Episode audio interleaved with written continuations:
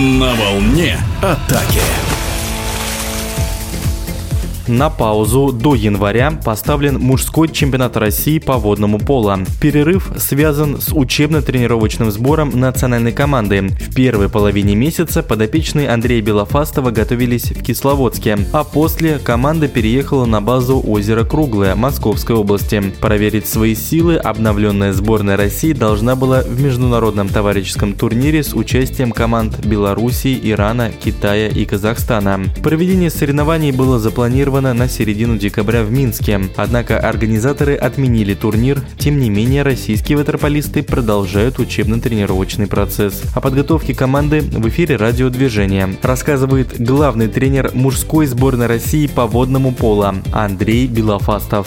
На сборы были вызваны 22 игрока, которые представляют 7 сильнейших клубов Суперлиги. Конечно, впервые были вызваны ребята 2003 года. Это Максим Алексеев, это Тимофей Грачев.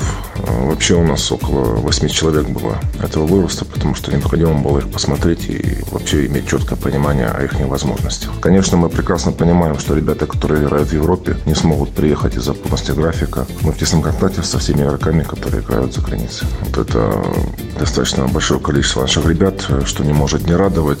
Ребята сейчас играют Лигу чемпионов, Кубок Европы, национальное первенство команд, где они участвуют. Поэтому вызывать их на сбор сейчас не было никакой возможности. Будем э, планировать дальнейшие сборы на следующий год после окончания чемпионата. И тогда, конечно, я уверен, что многие из них приедут на сборы. По поводу смены гражданства у нас нет никакой информации, кроме Константина Харькова, который покинул ряды нашей сборной. Все в строю и все горят желанием работать и играть за команду. Нас интересуют, прежде всего, игроки, которые играют э, в сильнейших европейских клубах. Это, конечно, в первую очередь Даниил Меркулов, который играет э, в Венгрии в Ференцвароше. Это Тимур Шахудинов, э, Никита Круг, который играет в сердцем клубе Жабац.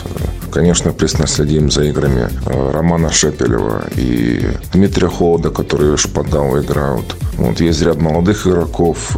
Это и Родион Зюзин, который сейчас играет в Герцог Новом Ядрене. Поэтому как бы достаточно большое количество, как я уже говорил, ребят играют за границей. И все они нам интересны. Считаем, что сборные должны играть сильнейшие игроки. Поэтому с каждым из них мы контактируем, разговариваем и довольно часто общаемся. Что касается планов сборной на следующий год, то в связи с тем, что у нас очень сжатый график э, чемпионата России, который э, начинается у нас 13-15 января, у нас практически каждую неделю игры, потом в начале марта начинается плей-офф и заканчивается чемпионат где-то в середине мая. Потом планируется Кубок России. Конечно, мы будем планировать наши э, сборы, скорее всего, после окончания Кубка России. В тесном контакте мы находимся с тренерами Сербии, как я уже говорил, с Китаем. Нам было бы очень очень интересно организовать с ними э, тренировочные сборы. Понятно, что сегодня ситуация э, сложная и непредсказуемая, может поменяться в любую минуту. Поэтому, конечно, говорить о том, что у нас составлен четкий график, четкий план э, международных встреч,